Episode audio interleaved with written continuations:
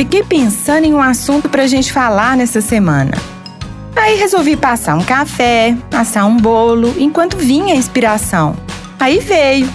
Claro, vamos falar de bolos.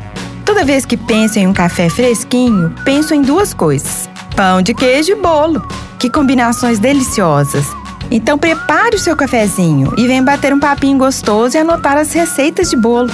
Eu adoro bolo quente, eu sei, dá azia, mas cada um com sua mania, não é mesmo? Existem alguns segredinhos para os bolos ficarem perfeitos. Em geral é assim: os ingredientes devem estar todos na temperatura ambiente, principalmente os ovos. O fermento entra sempre por último.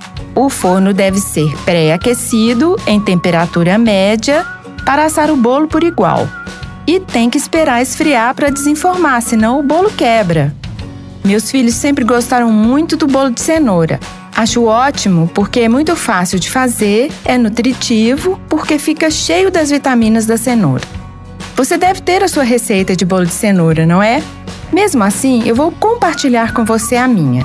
Anote aí: 4 cenouras médias, picadinhas, 3 ovos, 1 xícara de óleo, 2 xícaras de açúcar, 2 xícaras de farinha de trigo, uma colher rasa das de sopa de fermento para bolo, uma pitadinha de sal.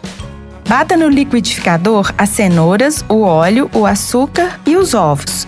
Despeje uma bacia e junte a farinha de trigo e o fermento. Mexa bem para incorporar todos os ingredientes. E você sabe, quando formarem as bolhas de ar na massa, está na hora de levar para o forno. Forma untada com manteiga e farinha de trigo. Combina super bem com cobertura de chocolate.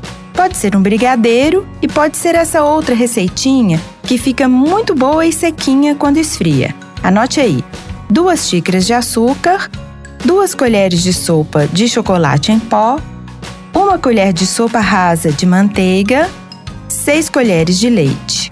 Leve tudo ao fogo, mexendo sempre até dar o ponto de fio, que é aquele que quando você levanta a colher e deixa escorrer, forma um fio do líquido. Importante: prefira usar o açúcar cristal, que é menos nocivo do que o refinado. Um dia preparei tudo para fazer o bolo de cenoura e vi que não tinha o ingrediente principal, as cenouras. Aí fiz com beterrabas. Ficou delicioso e com uma cor maravilhosa. Meus meninos adoraram. Passou pelo controle de qualidade. Amanhã tem mais bolo.